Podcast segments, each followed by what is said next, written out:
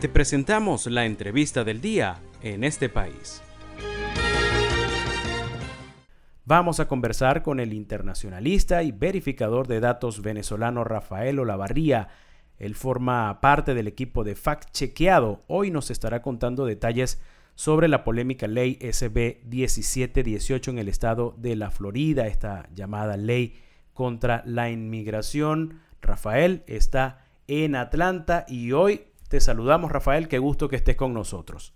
Miguel Ángel, muy contento de estar aquí y sobre todo de poder conversar un tema tan eh, importante para la comunidad migrante que está en Estados Unidos, especialmente los eh, cientos de miles de venezolanos que están en Florida. Precisamente es una ley bastante polémica y que y queremos conocer contigo cuál es el alcance. Este primero de, de julio entra en vigencia y queremos saber cuál es el alcance, en qué pudiese afectar esta ley a los venezolanos que están en Florida, un estado, bueno, donde debe estar la mayor comunidad venezolana en Estados Unidos. Fíjate que una de las primeras cosas que ocurrió mientras hacíamos este trabajo para, para fact-chequeado es que para poder verificar los datos de qué se sabe sobre esta ley, eh, nos comunicamos con un montón de organizaciones que conocen del tema y un montón de abogados de inmigración. Y lo primero que debo comentar es que hay muchísima incertidumbre, incluso entre los propios expertos sobre cómo se va a aplicar esta ley. Entonces, cuando estemos hablando de esta ley, vamos a hablar de distintas cosas que establece la ley, pero hay dudas sobre cómo lo van a aplicar, a quién sí y a quién no, y en, y, en parte esa es eh, la confusión que ha generado que no se sabe exactamente a ciencia cierta cuántos, pero un grupo importante de inmigrantes haya abandonado Florida ante esta incertidumbre. Pero uno de los puntos, Miguel, que yo siento que es, eh, es importante porque afecta a a la gente en Florida y a la gente fuera de Florida que va a ir de vacaciones o que tiene familia o que va a manejar a Florida es que esta ley establece que algunas licencias de conducir emitidas para inmigrantes indocumentados en otros estados perderán validez en Florida. Ah, aquí hay estados como seguramente tú y, en todo tu audiencia saben, cada estado de Estados Unidos se maneja como una especie, no exactamente como un país, pero sí tiene bastante autonomía en, las leyes y cómo, cómo emplea su legislación particular. Y algunos estados de Estados Unidos son más permisivos en el sentido de que otorgan licencias de conducir a personas indocumentadas, pero que pueden establecer que han vivido por un tiempo eh, determinado en su estado. Esas personas, vamos a decir, alguien en California se saca una licencia de conducir, esa persona es indocumentada y esa licencia en California le sirve para manejar por todo Estados Unidos. Ese documento es válido en todo Estados Unidos. Ahora, lo que está haciendo Florida en este punto es, si alguien tiene una licencia de conducir de otro estado eh, y es una licencia que Florida dice que es una licencia para indocumentados, en Florida esa licencia no es válida. Y si detienen a esa persona, le pueden presentar cargos de manejar con una licencia no válida en Florida que eh, tiene una pena de hasta 60 días en la cárcel 500 dólares de multa y si la persona es indocumentada probablemente eh, el, castigo sea, sea mayor. Pero ese es uno de los puntos importantes, pero aquí te digo la parte donde entramos en este desconocimiento de cómo la van a aplicar. Se supone que Florida tiene que publicar exactamente qué licencias sí y qué licencias no serán consideradas válidas en el estado.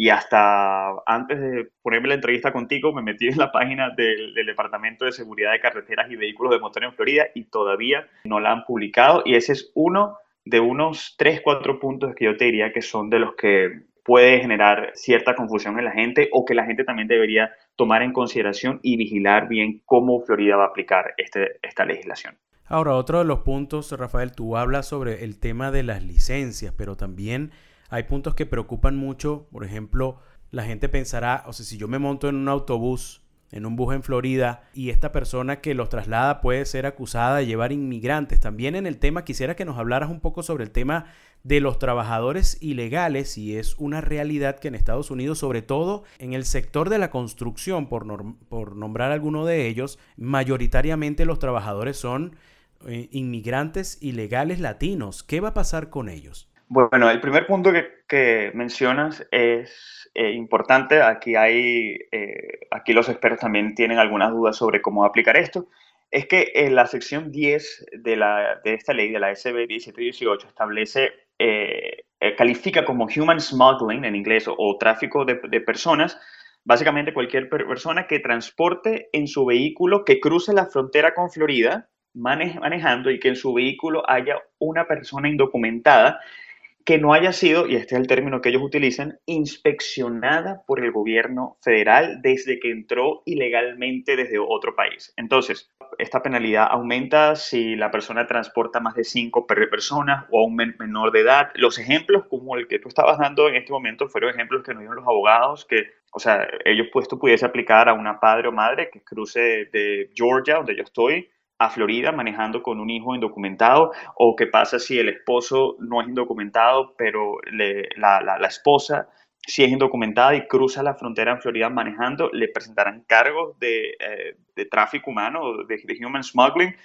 Entonces, sobre este punto, precisamente eh, desde las organizaciones de derechos civiles eh, ACLU en Florida nos dijeron en entrevista telefónica que es importante que la gente esté al tanto de ese aspecto de la ley, pero que no saben cómo la van a hacer cumplir, no saben cuáles serán las, excepciones, no saben si habrá excepciones.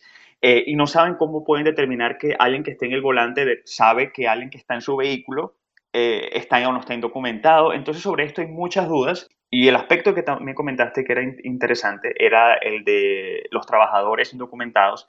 Aquí hay un sistema que se llama E-Verify, es un sistema del gobierno federal que corrobora que alguien está legalmente autorizado para trabajar en, en Estados Unidos. Ese sistema federal es opcional, pero cada estado puede implementar su obligatoriedad. Entonces Florida está implementando su obligatoriedad de utilizar ese sistema para cualquier empresa privada con más de 25 empleados. Entonces, empresas no muy grandes ahora van a tener que utilizar ese sistema para verificar que sus empleados puedan trabajar legalmente en el país y obviamente eh, eso es algo que puede afectar a las, a las personas que, a los trabajadores indocumentados y también quieren aumentar el delito o hacer más grave el delito de, de una persona que presente papeles falsos para, para trabajar Estamos conversando con Rafael Olavarría, él es internacionalista, también es verificador de datos de fact chequeado.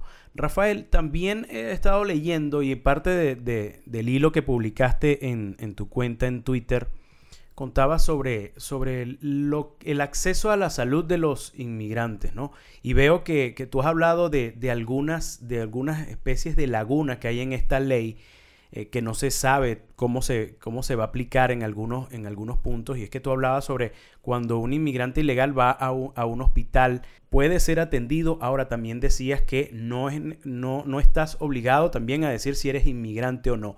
Cuéntanos un poquito sobre este tema.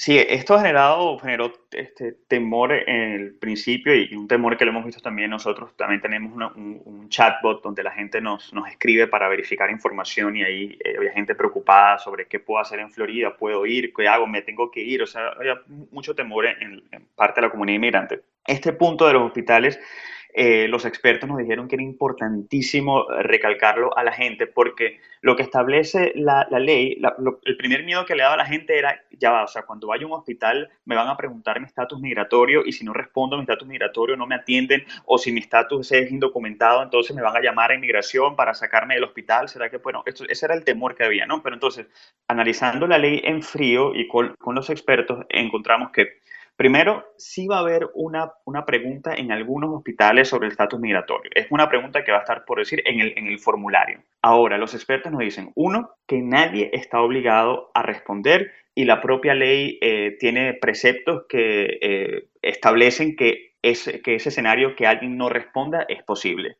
Aparte, la ley propia de Florida establece que las respuestas a ese formulario, si alguien responde si es o no es indocumentado, es únicamente con el fin de ver cuánto dinero público, porque estos son hospitales, eso ocurrirá en hospitales que reciben dinero federal, cuánto dinero público se está destinando en el cuidado de, personas indocumentadas. Y la propia ley establece que esa información no se puede enviar a agencias de, inmigración. Entonces, lo que los expertos nos dijeron en Fact que es importante que la, la gente sepa es eso, que uno, que la persona no está obligada a responder esa preguntita en el formulario que pueda aparecer después del primero de julio en los hospitales estos que reciben financiamiento federal.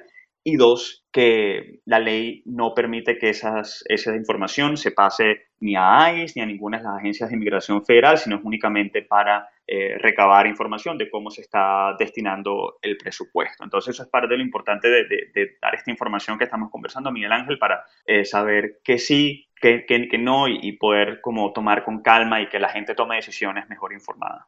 Ahora ya estamos culminando esta entrevista, Rafael, y quisiéramos cerrar con esto, hacerte este par de preguntas. Tú que estás allá en Estados Unidos y has podido tener contacto con la comunidad venezolana, ¿cómo se está tomando este tema con la comunidad de compatriotas, sobre todo en la Florida?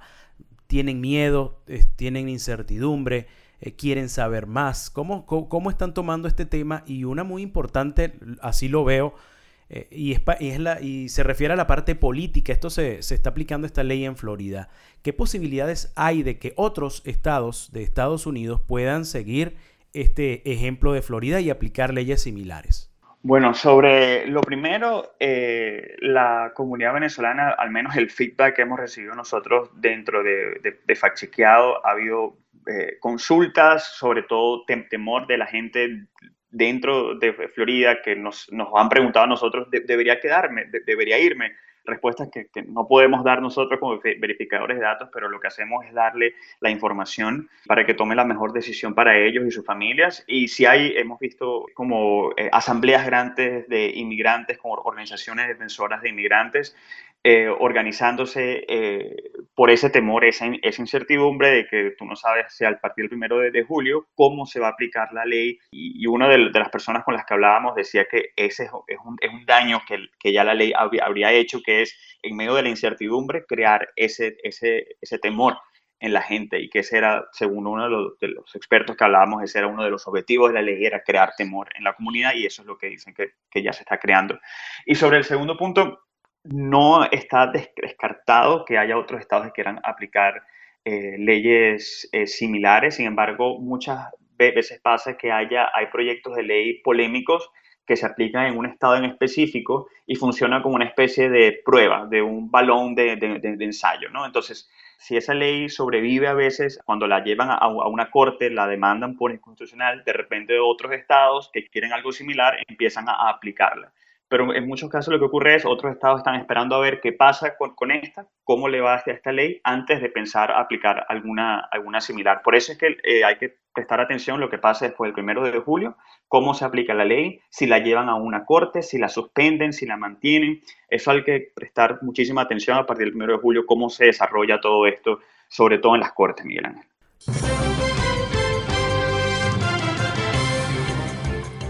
Esto fue la entrevista del día en este país. Para conocer más el programa, síguenos en nuestras cuentas en redes sociales. Estamos en Twitter e Instagram como arroba en este país radio y visita nuestra página web www.enestepaís.info.